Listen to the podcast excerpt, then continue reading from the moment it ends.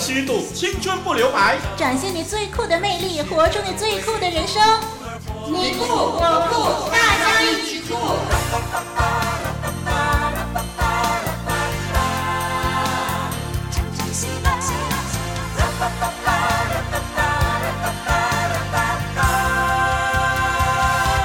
亲爱的听众朋友，大家好，我是双双，又到了大家一起酷这个时候了。是的，那我就是丽文喽，很高兴在网络上，在节目当中跟听众朋友来交流。欢迎上网收听我们的节目，嗯，盼望大家一起酷这个节目，让您越听越酷。嗯，哎，说到上网呢，那么有关于上网的问题啊，其实呢有很多很多。嗯、那最近呢，丽文呢就呃看到呢一个报道啊，就是美国《纽约时报》的报道。啦，也是说到上网的问题的，嗯，就说到这个社交网站啊，在人们生活当中扮演了越来越重要的角色，嗯，那其中呢最著名的这个美国社交网站就是 Facebook，嗯，大家都知道吧？那这个 Facebook 呢拥有很多的会员，呃，那这些的网民呢，啊，每天哈花在这个 Facebook 上面的时间呢，加起来呢，哇，超过一百亿分钟哦，一百亿。对，那那虽然这个社交网站呢丰富了人们的生活，可是同时也带来很多很多的问题啊。嗯、不少人呢、啊，尤其是青少年呢、啊，沉迷其中，就导致学习和工作效率下降了。嗯，的确会发生这样的事情。嗯，那意识到问题的这个美国年轻的网民呢，就开始想办法喽，就怎么样帮助自己啊，戒除自己对网交就社交网站的这个依赖。嗯，好。那么在网络上面呢，就出现了一个很厉害的所谓 Web 二点零的自杀机、嗯、哦，这怎怎么说呢？它可以让这个社交网成瘾的人啊，一次性的跟三大社交网来决裂。这三大社交网呢，就包括 Facebook、LinkedIn 和 MySpace 啊。跟这三大社交网怎么决裂呢？就是说，只要你把你的账号密码给他。那他就会进入你的社交网的主页啊，帮你跟所有的朋友解除关系，嗯啊，还有呢，把你之前写的这些网志啦、上传照片啦，彻底的删除。最后呢，他还会顺手改掉你的密码哦，让你彻底的死心，永远都没有办法使用这个账号 啊。那当你这个网瘾发作的时候，或者是你你反悔的时候呢，纵然使出这个浑身解数啊，也没有办法让你的社交账号。起死回生，我这么有本事啊！嗯、也 不错哦。对于那些决心要戒网瘾的朋友，是一个好方法。是。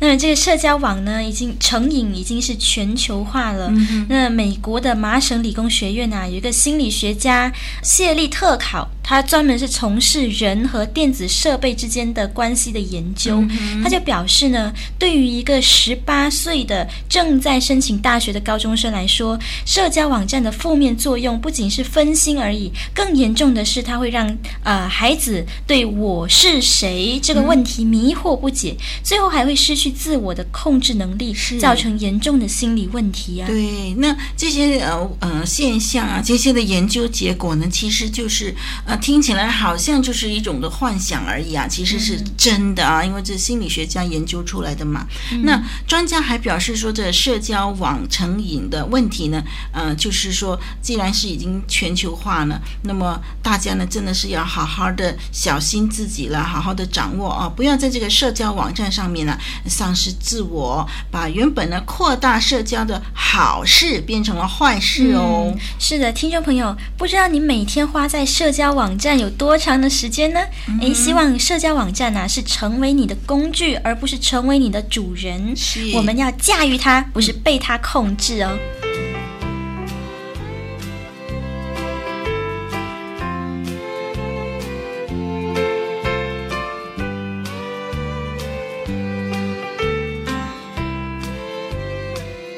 欢迎来信分享您收听后的心得或疑问。我们的电邮地址是 t h u e k 二零零四 at yahoo dot com。您的来信将带给我们极大的鼓励。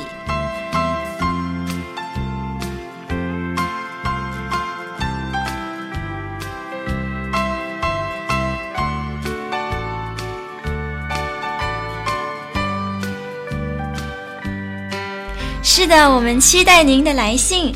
好，让我们开始进入最酷的事实。万物是上帝创造的吗？人是猿猴变的吗？还是上帝创造的？宇宙是怎么形成的？生物是进化而来的吗？真相只有一个，揭开真相，认清事实，最真的证据，最酷的事实。啊，有人说呢，地球是目前太空发现唯一的绿洲，具备了生命的要素，包括土地里边的元素，还有水、光。地球还会自转，嗯、哇哦！对，还有一项很重要的东西就是空气。嗯，那么在这个小小的地球上面呢，生命啊，的确是多姿多彩的，呃，颜色缤纷的哦。嗯、所以呢，地球是太空的绿洲嘛。哎，那今天呢，我们就来看看进化论的立场，以及圣经创。造论的立场啊，嗯，那么进化论呢，就指着生物界和化石的记录做证据了，嗯，呃，他们以从最微小的所谓简单的生物，以至所谓高等的生物，好像我们人类，那么生命呢，就是从简单到复杂，他们的立场是这样了，嗯，那圣经的原则就不是这样啦，圣经是说各从其类啊，嗯、各方各国的各。呃，依从的从，其他的其，类别的类啊，圣经说是各从其类。嗯，那我们就要用一个例子来比较一下啊，到底是进化论说的对，还是各从其类啊？创造论说的对啊？嗯，看看所发现的证据是谁合乎科学。好，那么进化论就强调说是没有设计者的啊，万物的定律的进度呢，从以前到现在都是一样的。然后呢，进化是依照这个无数的巧合，透过微小的变化累积而成的结果。嗯，所以就，呃，进化论的理论呢，就一从一个东西到进化到另外一个东西，就要求是很长很长的时间。嗯，那么既然是这样呢，那么各类的动物啊、植物啊，类与类之间呢，就应该要有怎么样呢？无数的。过渡生物嘛，对不对啊？意思是说，在变化当中的生物啊，还没有从这个爬虫类变到鸟类之前的那个中间的那个过渡生物啊，那么，嗯、呃。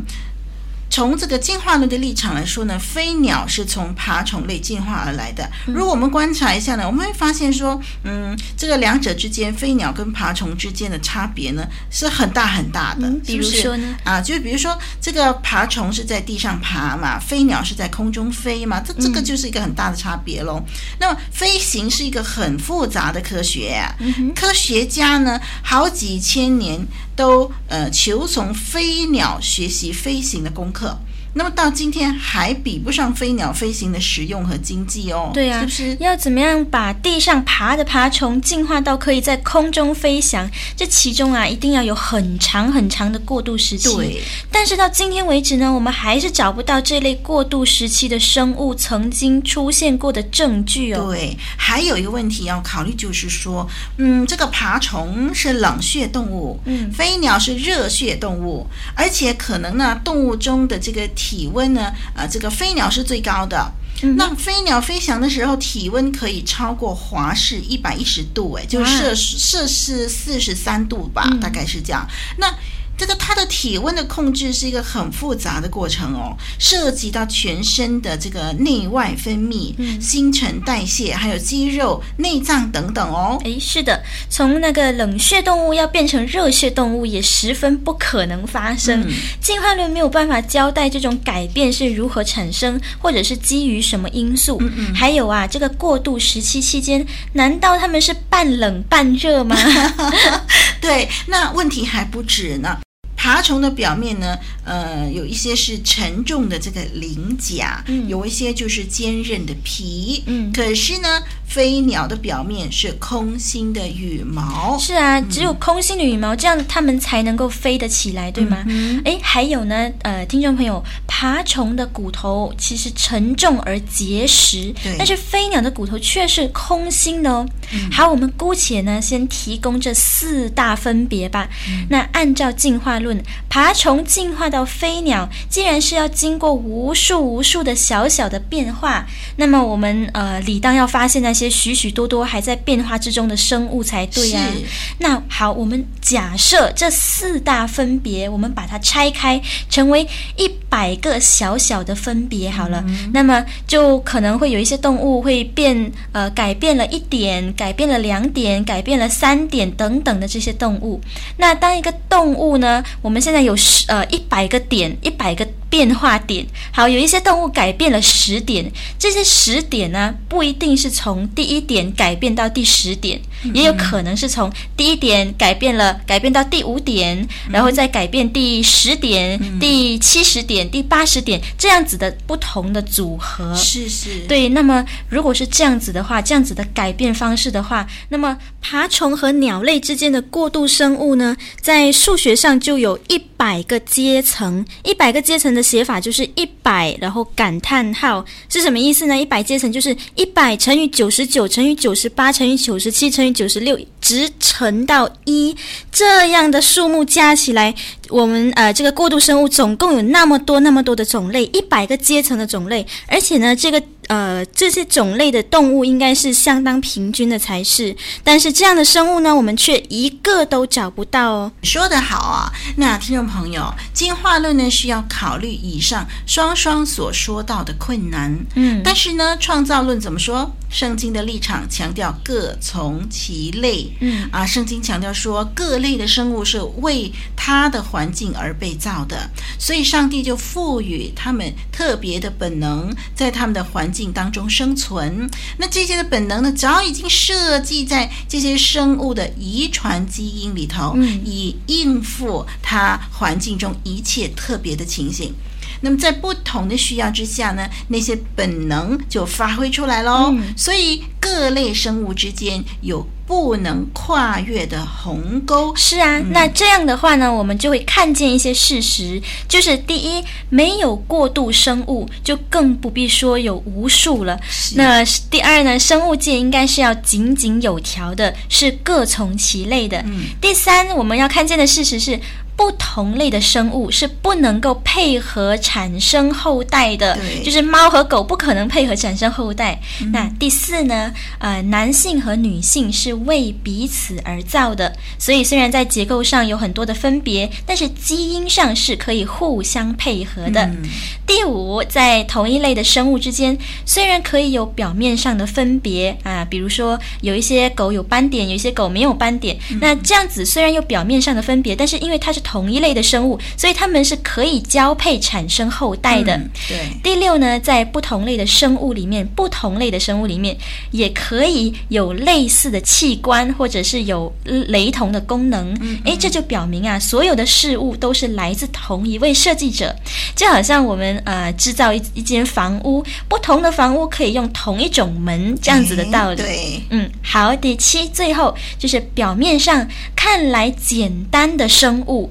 也有一些器官哦，可以比所谓高等的生物还要复杂的。是，嗯，那听众朋友收听了我们的节目这段日子啊，您会发现哦，我们周围的一草一木，铁一般的证据都证明了创造论的真实，也证明了进化论漏洞百出、嗯、啊！盼望我们可以了解真相，接纳真相。真相只有一个，揭开真相，认清事实，最真的证据，最酷的事实。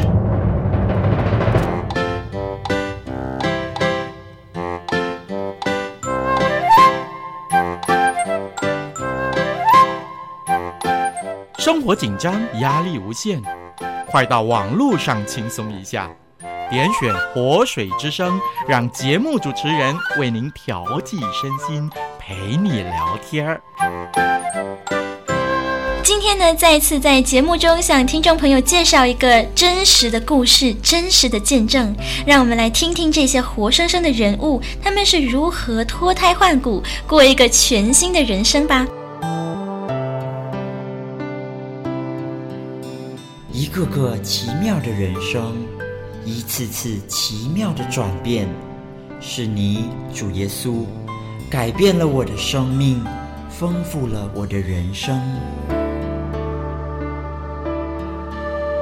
真人真事，最酷的转变，最酷的人生。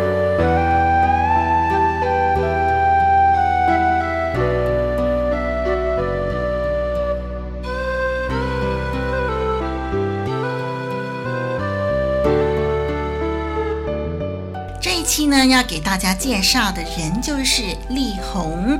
丽红呢，她生下来是一个非常可爱的小女孩，在她十个月大的时候啊，还很会走动呢。嗯，可是呢，在某一天的夜里呢，呃，当母亲进来看丽红的时候，就发现说很奇怪哦，为什么丽红一直在抽筋？嗯，那这她母亲就用手摸一下，哎呀，不得了，丽红的下半身居然都是冰冷的。嗯，后来医生诊断出呢，她患上了小儿麻痹症。啊、嗯，其实，在丽红有记忆以来呢，她就觉得说，她自己和别人是不一样的。尤其是在啊小学的时候，小学之前啊，他在地上爬了六年。那么很多人就骂他的妈妈说：“哎呀，你这样的孩子啊，有残缺哦，你要养他养到什么时候啊？呃呃，他什么时候才会死啊？这样子，哎啊，那么他们就是觉得说，这种孩子呢，怎么值得呃做妈妈的像宝贝一样背来背去呢？甚至呢，还有人议论父母说，一定是他们前世做坏事，今生今世呢就生出这样的女儿。这些人怎么那样说话？太刻薄了，是的。啊、那无论怎么样，这个丽红的母亲都。忍受下来了。嗯，那么到了她念小学的时候呢，啊，她就拿拐杖啦，穿铁鞋走路。可是她还是觉得说自己怎么跟别人都不一样。他常都不敢在别人面前出现。每天呢，他要求他的父亲啊，就骑这个自行车，呃呃，送他到学校去。那么一定要在还没上课之前呢，把他送到学校。到了学校呢，他自己就坐下来，然后把拐杖呢放好，呃，就再也不站起来喽。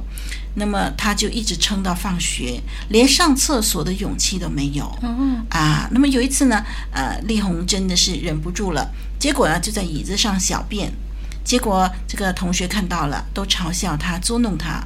啊，丽红只有把这个经验呢放在心里头，对他来说呢，他还是能忍则忍，他不去上厕所，除非真的忍不住。嗯。就这样呢，从小学一直到大学，他都是这样。第一个到学校，最后一个离开。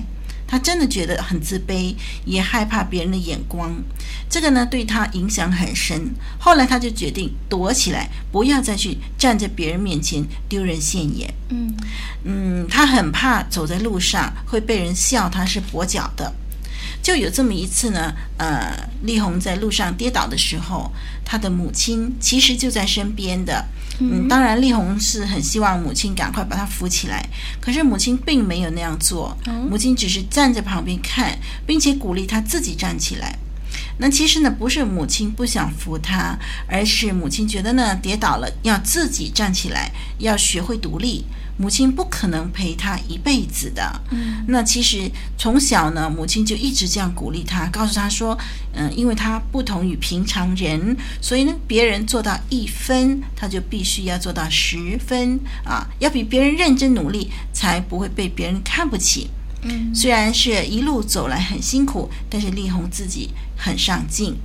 啊，不过呢，是有一段时间呢，他变得很自闭哦，嗯、也就是嗯，最这个是很让他母亲担心的一段时期啦。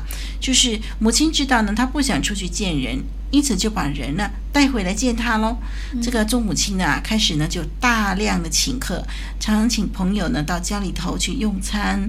可是丽红每一次回家，看到这些啊不熟悉的人、不熟悉的声音呢，他就躲进衣柜里头，不出来见人、哦、啊，也不出来吃饭。那时候呢，他母亲很伤心呢，觉得说，为什么自己的女儿都不能够出来见人呢？甚至呢，母亲还说，要是谁能够把丽红带出来，就是他的大恩人。嗯、哦，我们可以看到他的心情是很迫切的。嗯，那时候丽红啊躲在衣柜里头，觉得又黑又暗又冷又饿的时候，他就哭了。他不明白为什么自己每一次要躲在黑暗里啊？为什么他不能够出去跟别人一起吃饭聊天？其实，呃，我们都知道啊，那是因为丽红抱着一个非常自卑、退缩的心态，以至于他不敢面对人。嗯。后来有一次呢，他就受了邀请去参加一个由这个伊甸基金会所举办的活动，目的就是要参加的人学习怎么突破、怎么超越。啊，第一天呢，就叫他们去走吊桥，第二天就走石头路，第三天呢就爬好汉坡，每一天呢都有。呃，都有这种不断的挑战。嗯，那个时候丽红就是想了快快结束这个活动，所以呢，他没有想到怎么样去突破和超越这些的挑战。嗯，然后呢，来到最后一天的时候啊，呃，大家呢就要去参加一个很大的践行啊。那么营长呢就上台告诉大家说，待会儿呢枪声一响，大家就开始走。走不回来的没关系，因为他们会派呃这个垃圾车去把他们接回来。啊、垃圾车 对，那李红听了就很生气啊。其实过去二十年来，自己没有办法走出阴影，没有办法看他自己啊，甚至没有办法照镜子，哎。啊，这样呢，就好像是把自己当做很臭的垃圾一样看待喽。那现在呢，哇，听到营长说那些没有走回来的人呢，要把自己当成垃圾啊，用垃圾车接回来，心里真的是很不舒服哎。嗯、可是丽红告诉自己说：“好，既然是这样，我一定要走回来，不要坐垃圾车。”嗯，那走着走着呢，丽红的腋下呢，因为撑着拐杖，就开始很痛。脚下穿的铁鞋呢，也把自己的脚呢磨得流血流脓了。哎呦！不过呢，丽红一口水也没有喝，她就是要走回来。结果啊，她花了十二个小时，真的走回来。哇！她走了十二点五公里。啊、呃，在她走到终点那一刻呢，虽然肉体是很累呀、啊，但是心里头很开心哦。嗯。因为这二十年来，他终于第一次为自己做到了这件事情。嗯。嗯，后来呢，丽红接触了伊甸基金会的一个一群好朋友啦，当中呢有我们熟悉的杏林子啊，杏林子，对，在我们节目当中常提到这个人。嗯，那么杏林子呢有一次就对丽红说，既然他读夜校，白天没有事情做，不如就到他们那儿去当义工啊，他们很需要丽红。嗯，就这样呢，丽红就跟着他们上班下班啦，然后就去上课啦。慢慢的呢，他们给丽红很多机会，常常鼓励她。那丽红也发现自己很爱听教会的诗歌，很爱唱诗歌。不过呢，每一次到了听上帝的道理的时候呢，丽红就会赶快开溜。嗯，就这样呢，过了一年啊，他们总是给丽红机会，并且告诉她说：“你可以做到的，你可以唱歌的，你可以跟我们一起朗诵的。”嗯，丽红觉得很奇怪啊，为什么连他自己都不相信自己？那其其他的人为什么呢？比他自己呢还要相信自己呢？嗯，甚至有一次呢，呃，他们还让丽红自己编排舞蹈，然后上台带领两百多位的残障朋友一起跳舞。哎，哇！从这一群伊甸基金会的朋友对丽红的完全接纳的心呢，让丽红从人身上了解到上帝是真实的。嗯，丽红不断地得到很多的机会，让她觉得好像可以把自己在大众传播系所学的东西呢发挥出来哦。嗯，那么其实，在第二年的时候，丽红还跟那群朋友去潜水。哦，第一年是践行，第二年是潜水啊。嗯，呃，不是浮潜而已啊，而是呃背着这个氧气筒到深海去潜水哎。而且丽红还是当中唯一一位下到海里去潜水的女生哦。嗯，嗯，那么第三年呢，她就去了野外求生营。哇，丽红一直感觉到说，上帝在她身上不断地操练她的信心和勇敢，那让她一直去学习如何突破自己。嗯。不过，嗯，对当时的力宏来说，这些都是一种自我突破和超越啊。当时他觉得这一切的事情和挑战都是靠他自己的能力做到，他觉得他自己可以做到，靠他自己的能力就能突破。结果呢，力宏啊，就从一个很自卑的人变成了很自大的人，又变成另一个极端。是，他觉得说他自己什么都可以，他可以主持，他可以唱歌，他可以做很多事情。可是当一切的掌声停止的时候，当人们都散去的时候，丽红还是觉得很空虚，好像她自己还躲在当年无形的衣柜里头，很空虚。嗯，那曾经有人就告诉她说，呃，她有那么多的恩赐和才华，都是上帝赐给她的。可是他每一次都不愿意听这些话。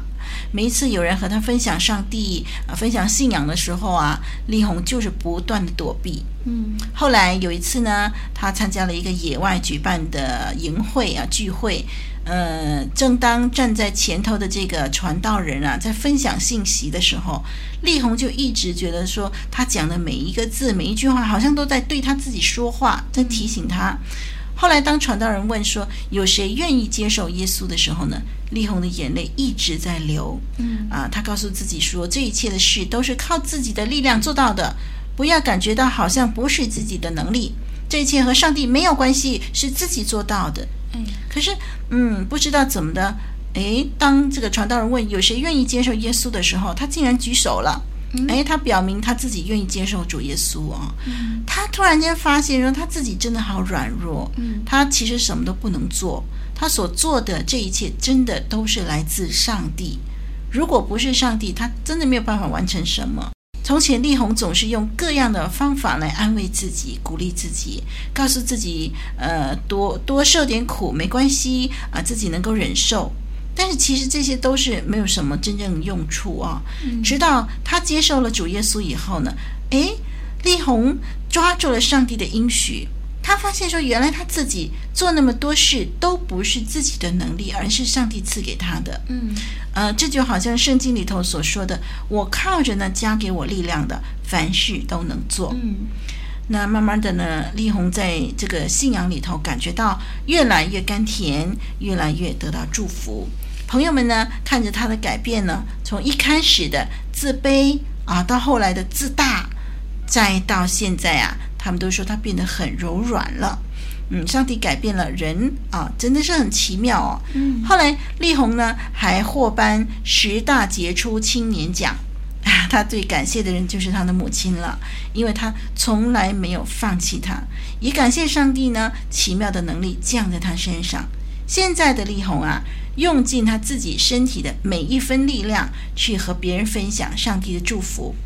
他这样做，只因为他亲身经历了上帝的奇妙。哇，听众朋友，很酷的转变，你说是吗？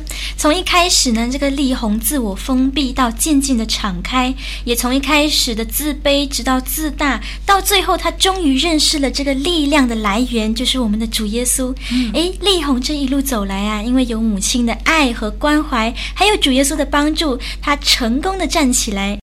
丽红呢，当福音歌手之后，他有一个艺名叫做阳光。我觉得呢，这是非常适合的，嗯、因为力宏的歌声总是能够像阳光一样温暖人的心。曾经啊，力宏是一颗看似即将要枯萎的向日葵，但是因着神爱的光芒，他重新抬起头来，重新展露笑容。嗯、神的改变确实是非常奇妙的。人生看起来虽然很苦闷，诶，但是相信我，神在人生当中啊，也一定有一个你意想不到的计划。只要你来认识这位主耶稣，你就会发觉，原来自己的生命是那么的有意义、有价值。真人真事，最酷的转变，最酷的人生。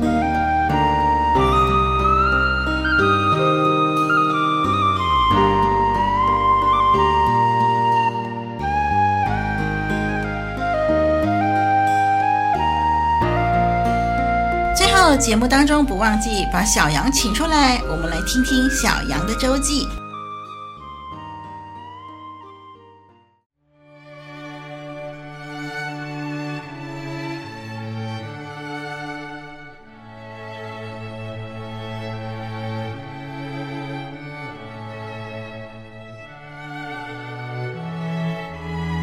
再多几天，爸妈应该就要回来了吧？都两个星期了，我开始想念你们了。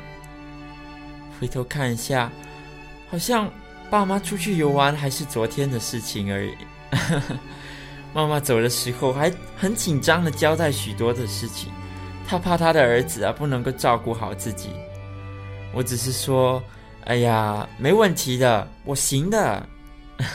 我行不行？其实那时候也不是很知道了。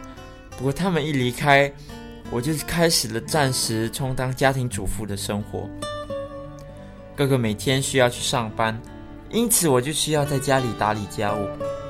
我觉得打理家务并不难，但是难的是要如何每一天持续、有耐心、有毅力的去啊不断重复做这些事情。哎。都怪自己平时在家里不会帮妈妈做家务，所以现在一个人做，呃，显然有些事情就事倍功半了。不过还好，我越做越熟悉，所以家里还是井井有条的。哎，对了，除了家务啊，还要洗衣煮饭，洗衣还挺方便的，放进机器里一下子就搞定了。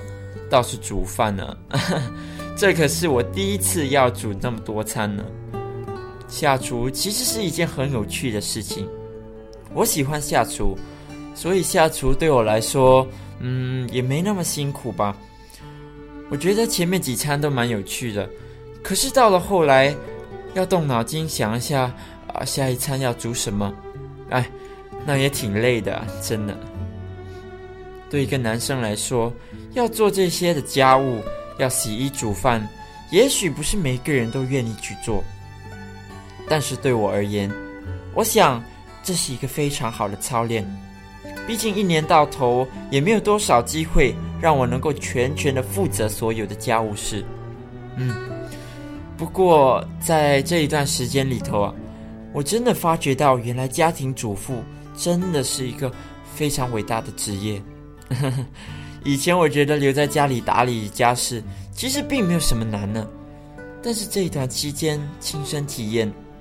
哇，我真的好佩服妈妈，妈，你真的太伟大了，真的。想起来有时候惹你生气，有时候抱怨你煮的菜不好吃，真的很对不起你，妈。我现在深深的明白到你的伟大，你的辛苦了。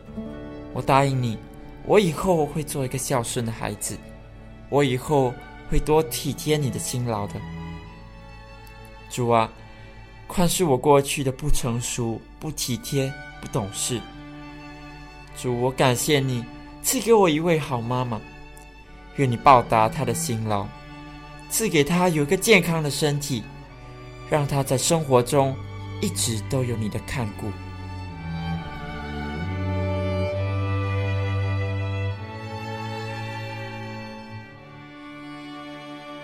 嗯，真的，别看做家务好像很简单，好像只不过脏了打扫一下，衣服洗洗折折。其实做家务也有学问在里头哦。当然哦，而且我相信啊，每一天去思考要做给家人的三餐，这也不简单。对呀、啊，嗯、不过呢，据我所知啊，小杨其实是蛮细心的啦，嗯、在做手工或者是一些比较精致的东西的时候，小杨是很有天赋的。嗯、所以我想呢，小杨那么细心啊，做起家务呢，应该也不会像其他男生那么吃力。不过呢，透过小杨的周记，我们也了解平日妈妈们的辛苦哦。嗯、所以听众朋友要好好对待自己的妈妈哦。节目的最后，我们来一起欣赏这首诗歌，杏林子所写的词，歌名是《我不懂》。歌词说：“主啊，我不懂，你用什么造玫瑰？用丝绸，用锦缎，什么都比不上玫瑰的娇柔。主啊，我不懂。”你用什么造夕阳？用黄金，用珠宝，什么都比不上璀璨的夕阳。小鸟怎样歌唱？云天如何变幻？母亲脸上为何慈祥？孩子心中为何希望？主啊，我不懂，你用什么造生命？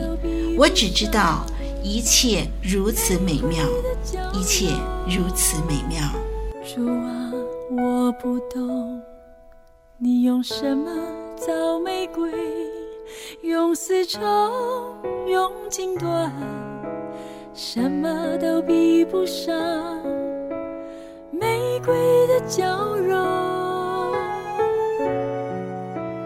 主啊，我不懂，你用什么造夕阳？用黄金，用珠宝。什么都比不上璀璨的夕阳。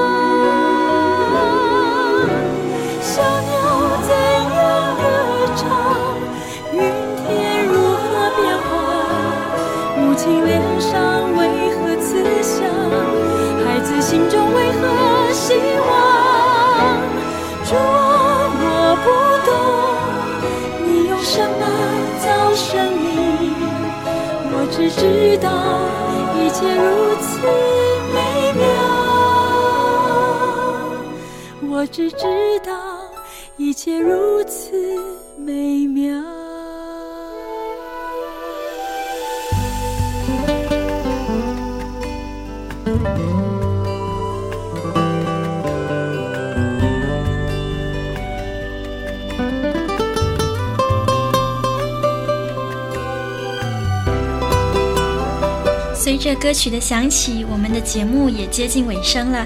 今天跟您交流的内容，但愿为你的生活增添更多酷的元素。我是双双，我是丽文，再会。再会。主啊，我不懂，你用什么造玫瑰？用丝绸，用金短，什么都比不上玫瑰的娇柔。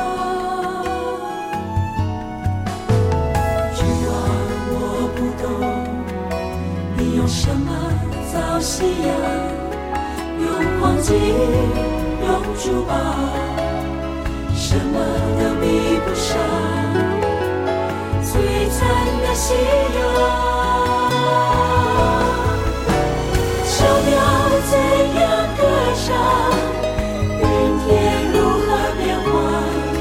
母亲脸上为何慈祥？孩子心中为何希望？